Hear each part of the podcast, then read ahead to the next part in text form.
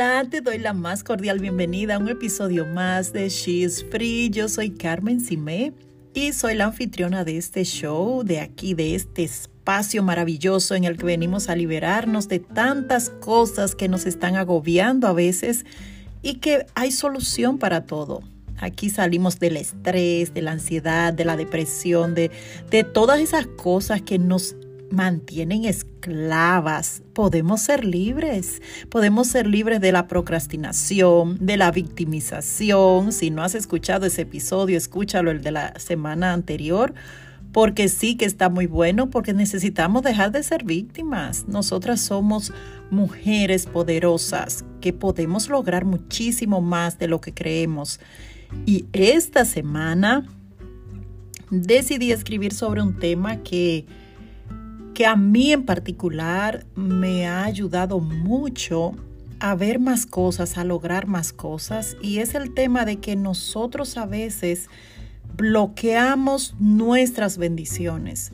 De que Dios todo el tiempo tiene cosas buenas para nosotros, pero de alguna manera nosotros terminamos bloqueándolas.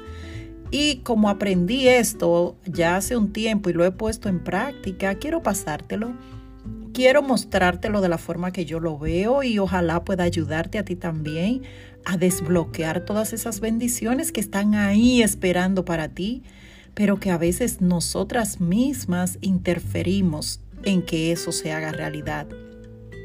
Pues fíjate, ah, yo todo el tiempo, después que creo en el Señor de la forma que lo hago ahora, me han encantado las promesas de Dios y creo que ya lo he dicho en otros eh, episodios. Y, y la verdad que anclarse en las promesas de Dios es tan bueno porque le da a uno tanta paz y es como nunca sentirse solo. Así que para mí las, las promesas de Dios son maravillosas.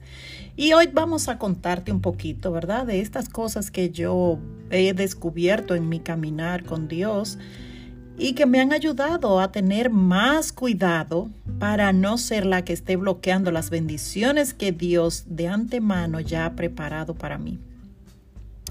No sé si te ha ocurrido, pero a mí sí, que escuchamos muchas voces alrededor, ¿ok? Unas que vienen de nuestra mente, otras de nuestras familias, de las redes sociales, de los amigos, de la iglesia, de, en fin, de todas las personas a nuestro alrededor. Escuchamos opiniones, escuchamos formas de ver las cosas de diferentes maneras, puntos de vista diferentes. Y nosotras vamos ahí como veletas de un lado a otro, creyendo muchas de esas cosas y terminamos a veces frustradas porque como que nos confundimos. Entonces, algunas de esas cosas que escuchamos y de las que nos bloquean son las que nos dice nuestra mente, ¿ok? Oye, a mí todo me sale mal, yo nunca hago las cosas bien, yo soy un desastre, yo nunca eh, voy a salir de esta situación, yo siempre voy a estar sumergida en deudas, eso lo logré porque tuve suerte de encontrar eh, eh, tal, tal o cual persona. En fin, tenemos un arsenal de armas mortales en nuestra mente que, oye, que a nosotras las creemos, nosotras terminamos creyéndolas, creyendo todas esas cosas que no necesariamente son verdad. La mayoría son mentiras y nosotras las creemos, las convertimos en verdades absolutas. Pero también hay personas a nuestro alrededor que alimentan todo eso que nosotras nos decimos, ¿ok? Que alimentan todas esas creencias que ya nosotras tenemos. Y si por casualidad alguien nos lleva a la contraria para hacernos ver que hay otra forma de ver la vida, lo etiquetamos como demasiado optimista. Ah, no, eso es porque le está yendo bien a él o a ella. ¿Ok? Y justamente es una de las cosas que, que hace que nosotras bloqueemos las bendiciones. ¿Ok? es esta, es la decisión que tomamos de a quién le vamos a creer, de cuáles voces vamos a escuchar. Esta es la decisión más importante. ¿Cuáles voces voy a escuchar? ¿A quién es que le voy a creer? ¿Ok? Te voy a contar algunas historias donde la decisión de a quién le voy a creer ha bloqueado bendiciones. O simplemente ha permitido que sucedan esas bendiciones. Por ejemplo, cuando Dios sacó al pueblo de Israel de Egipto, tú sabes que el pueblo de Israel duró 400 años siendo esclavo en, en Egipto y que el Todopoderoso abrió el mar y cruzaron y entonces estaban en el desierto, ¿verdad? Y él les dijo al pueblo que toda la tierra que pisaran sus pies él se la iba a dar, que Él le tenía una, una tierra prometida, que era una tierra que, que fluía leche y miel, o sea, que era una tierra productiva y maravillosa. ¿Qué sucede? Que cuando estaban ya cerca de esa tierra, Moisés envió a 12 espías para que exploraran esa tierra. Eso está en el libro de Números, en el capítulo 13 y lo que les ayudaría a ellos como armar la estrategia, ¿verdad? Que usarían para entrar a, poseer la tierra que Dios les prometió. Al regresar los doce espías, diez de ellos dijeron, sí, es cierto, la tierra fluye eh, leche y miel, incluso trajeron del fruto de la tierra. Y dijeron, pero, sin embargo, ya tú sabes, cuando tú dices pero en una oración estás cancelando lo que dijiste antes. ¿Ok? Sí, la leche, la, tierra fluye leche y miel, pero ya inmediatamente se, se aniquila lo que ya he dicho. Entonces, pero que de ninguna manera debían ir, porque los hombres de ese lugar eran enormes, eran gigantes, y que ellos no iban a poder ganarles esa batalla. Sin embargo, Caleb, que era uno de los espías, dijo, claro que no, claro que podemos entrar. Claro que nosotros somos capaces de lograrlo. Esa gente nosotros los vamos a vencer. Claro que sí, él lo incluso mandó a callar al pueblo. Vino Josué y dijo que también era el otro espía, ¿verdad? Eran diez que dijeron, se quejaron y ellos dos, Caleb y Josué. Josué dijo, Oye, el Señor había debilitado a esa gente, el Señor debilitó las defensas de esa gente. Nosotros podemos ganar porque el Dios Todopoderoso está con nosotros. El pueblo decidió escuchar la voz de los diez espías incrédulos y esa decisión tuvo como consecuencia que Dios los dejara vagando en el desierto por 40 años. ¿Ok? Hasta que todos los adultos que habían tomado esa decisión murieran. De esa generación solo cruzaron a la tierra prometida Josué y Caleb. ¿Te das cuenta? Bloquearon la bendición por su incredulidad. Eso es serio. ¿A quién tú le estás creyendo? ¿Le crees al síndrome del impostor cuando te, cuando te dice que no puedes o que no eres tan buena como los demás creen? ¿O cuando te dices o, te dice otra persona que no vales, que no eres digna, que no mereces las cosas? ¿Qué estás creyendo? Dios ha dicho que tú eres una obra maravillosa. Oye, que te ha conocido desde el vientre de tu madre te ha dicho que tienes que no tienes que temer, que él está contigo. Te ha dicho que todo lo puedes en Cristo que te fortalece. Te ha dicho que solo creas la verdad y que eso te hará libre. ¿A quién tú le vas a creer? No te confundas. No estoy diciendo que, que tú no lo sabes. Es posible que tú sepas todo esto, que tú sepas que Dios es el Todopoderoso, que es el soberano, que siempre cumple sus promesas. Sí, es posible que lo sepas, pero me refiero a si lo crees. porque vas a actuar en base a lo que crees. Así que aunque te lo sepas, si actúas diferente a eso que dice la palabra de Dios, entonces realmente no lo crees. Aunque te llames que tú eres creyente, sí, yo creo en Dios, pero cómo actúas es lo que realmente va a decir cuáles son tus creencias. Jesús fue enfático en esto, ¿ok? Él fue tan enfático sobre la fe y la incredulidad. Él se, se, se maravillaba con la fe de algunas personas, pero también le llamaba tanto la atención la incredulidad de otros. Y yo te voy a decir una cosa, yo prefiero que el Señor se, se maraville por mi fe que por mi incredulidad. Por ejemplo, en el libro de Marcos, eh, capítulo 6, habla de cuando Jesús fue a la región de Nazaret, de donde él era, donde, él había, donde se había criado. Y un día de reposo fue a, predicar en, el, en la sinagoga y los que estaban ahí se decían unos a otros, y este no es Jesús, el hijo de María y José, que, que nosotros vimos crecer y conocemos a sus hermanos y hermanas. Sí, porque tú sabes que después que, que Jesús nació, José y María, pues tuvieron más hijos, ¿ok? Y, y tuvieron una vida de pareja normal. Entonces, ¿de dónde ha aprendido todo esto? Se decían, ¿de dónde aprendieron todo? ¿De dónde él aprendió esto? Y Jesús dijo, ¿sabes qué? No hay profeta sin honra, sino en su propia tierra. Y dice la Biblia que allí no hizo muchos milagros, que solo hizo algunos, que impuso las manos sobre algunos enfermos y fueron sanados. Y todo por la incredulidad de ellos. Siempre que Jesús hacía un milagro, le decía a la persona, tu fe te ha salvado o tu fe por tu fe ha sido sanado. Entonces, eso es importante. También él decía, cuando la gente tenía poca fe, también se lo decía, hombres de poca fe, ¿por qué dudan? O sea, la fe es súper importante en todo esto.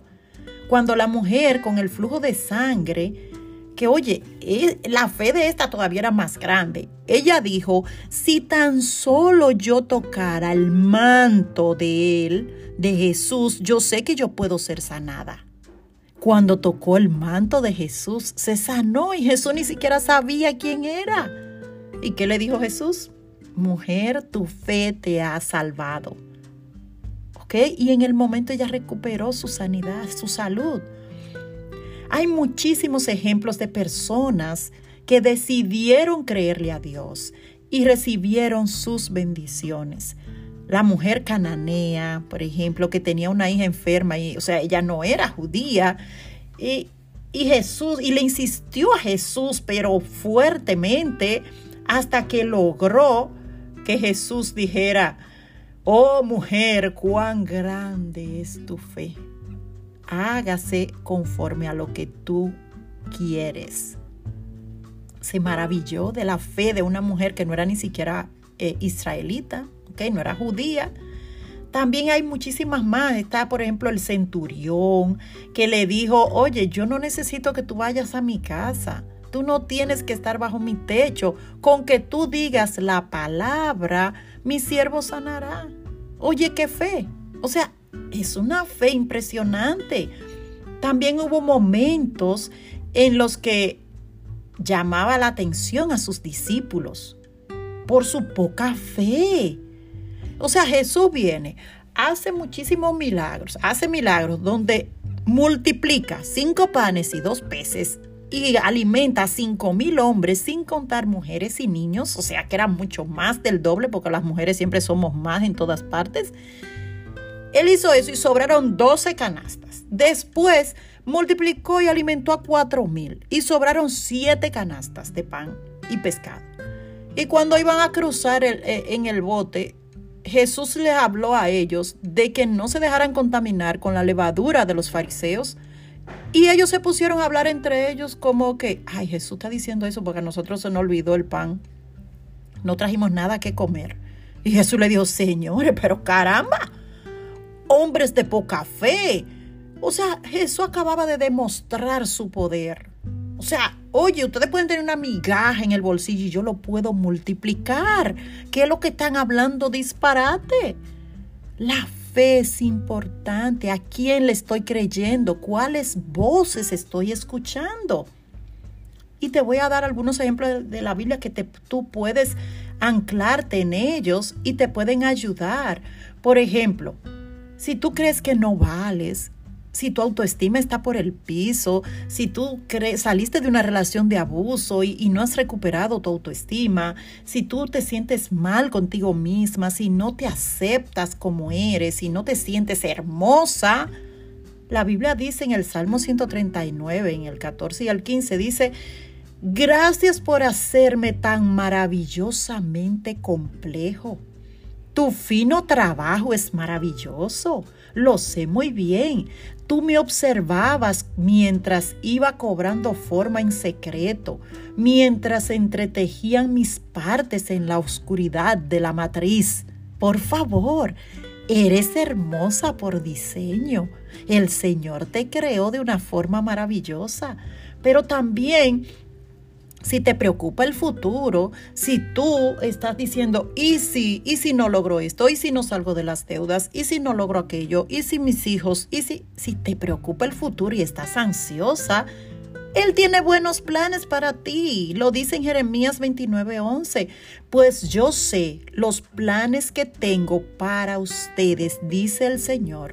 Son planes para lo bueno y no para lo malo para darles un futuro y una esperanza. Es mejor creer eso. Dios tiene buenos planes para ti. Si vives con miedo, el miedo a todo, miedo al fracaso, miedo a que te rechacen, miedo a que te juzguen, miedo a, a, no lograr las cosas que quieres en la vida, miedo con tus hijos, si estás rodeada de tanto miedo, miedo a morir, ¿ok? Dice Isaías 41:10, y es muy famoso este texto, oye, no tengas miedo, porque yo estoy contigo. No te desalientes, porque yo soy tu Dios. Te daré fuerzas y te ayudaré, te sostendré con mi mano derecha victoriosa. Dime si cuando tú lees eso no echas fuera cualquier miedo. Y más si te das cuenta de que Jesús puede echar fuera el miedo, él silencia el miedo.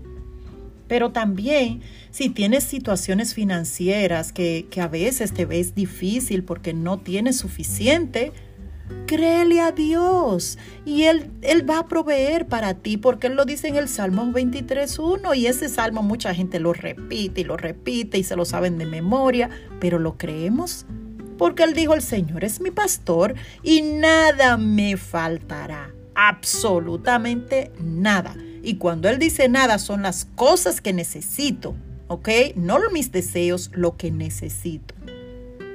También dice que tú eres libre.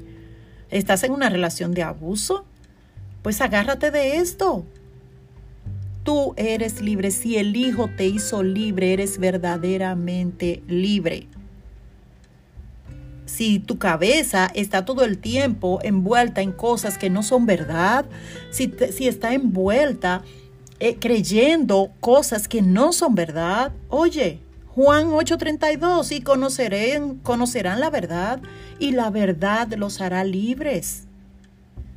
¿Por qué? Porque si el Hijo te hizo libre, eres verdaderamente libre. ¿Te das cuenta de que hay para todo? Si tú te sientes que no tienes fuerzas, que ya no puedes más, que ya te estás cansada, que ya estás tirando la toalla, Filipenses 4:13 dice, todo lo puedo en Cristo que me fortalece. o sea, porque yo no necesito más de ahí. Si estás enferma y has creído que esa enfermedad es para muerte o es para siempre, Créele a Dios. Mira, en primera de Pedro 2.24 dice, Él mismo cargó nuestros pecados sobre su cuerpo en la cruz para que nosotros podamos estar muertos al pecado y vivir para lo que es recto. Por sus heridas ustedes son sanados. Así que Jesús ya pagó el precio y Él te puede sanar. Créele a Él. Si tú crees que tú no eres suficiente, La palabra de Dios dice en Colosenses 2.10 que ustedes están completos en Él, quien es la cabeza de todo principado y autoridad. No nos falta nada, somos suficientes. Si te sientes que no vales y, y has sentido que, que, que usan tu cuerpo, si a veces has perdido ese respeto por ti misma, por tu cuerpo, pues la Biblia dice en 1 Corintios 6, 19, y usted, o no saben que su cuerpo es templo del Espíritu Santo que mora en ustedes, el cual tienen de Dios y que no son de ustedes. ¿Eh?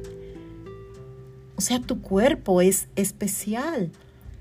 Si no te has sentido amada, si no te sientes amada, si sientes que no eres importante, la Biblia dice que Dios te ama profundamente. Imagínate, oye lo que él hizo en Juan 3:16. Porque de tal manera amó Dios al mundo, y eres parte del mundo, que ha dado a su Hijo unigénito para que todo aquel que en él crea no se pierda, mas tenga vida eterna. Y primera de Juan 4:19 dice, nosotros amamos, lo amamos porque Él nos amó primero.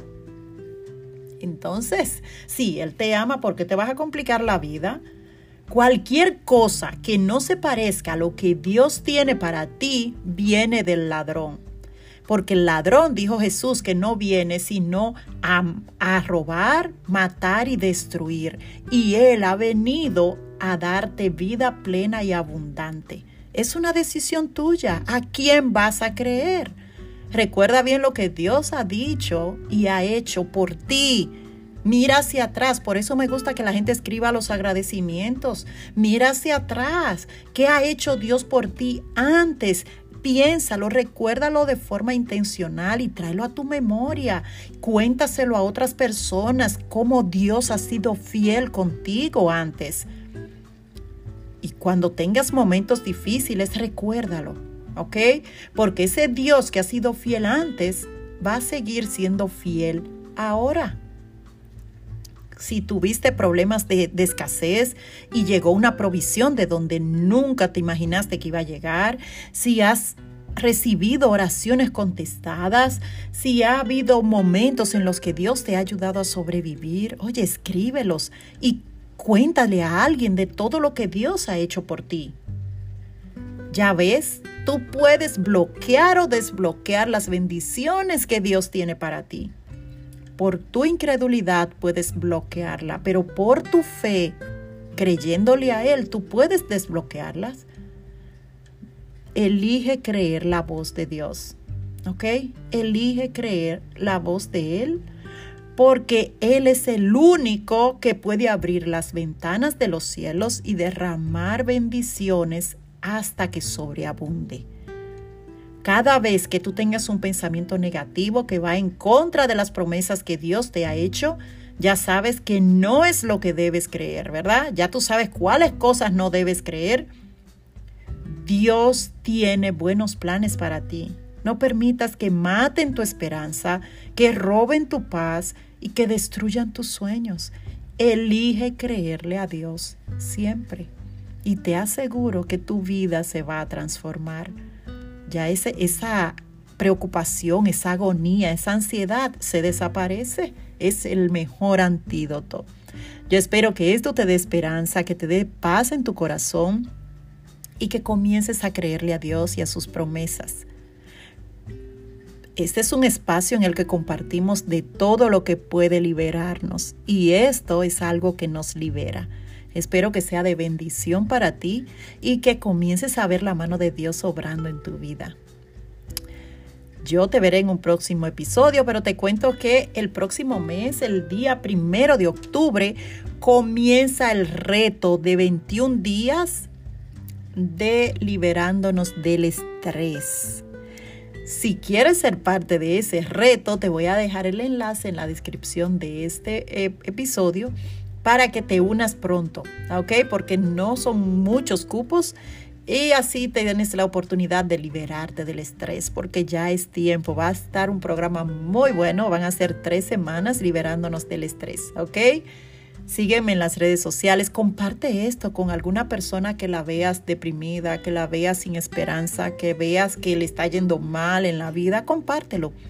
Y vamos a ser ente transformadores para que más personas seamos más felices, para que vivamos mejor. Cuídate mucho, que Dios te bendiga y te estaré aquí contigo en un próximo episodio. Bye bye.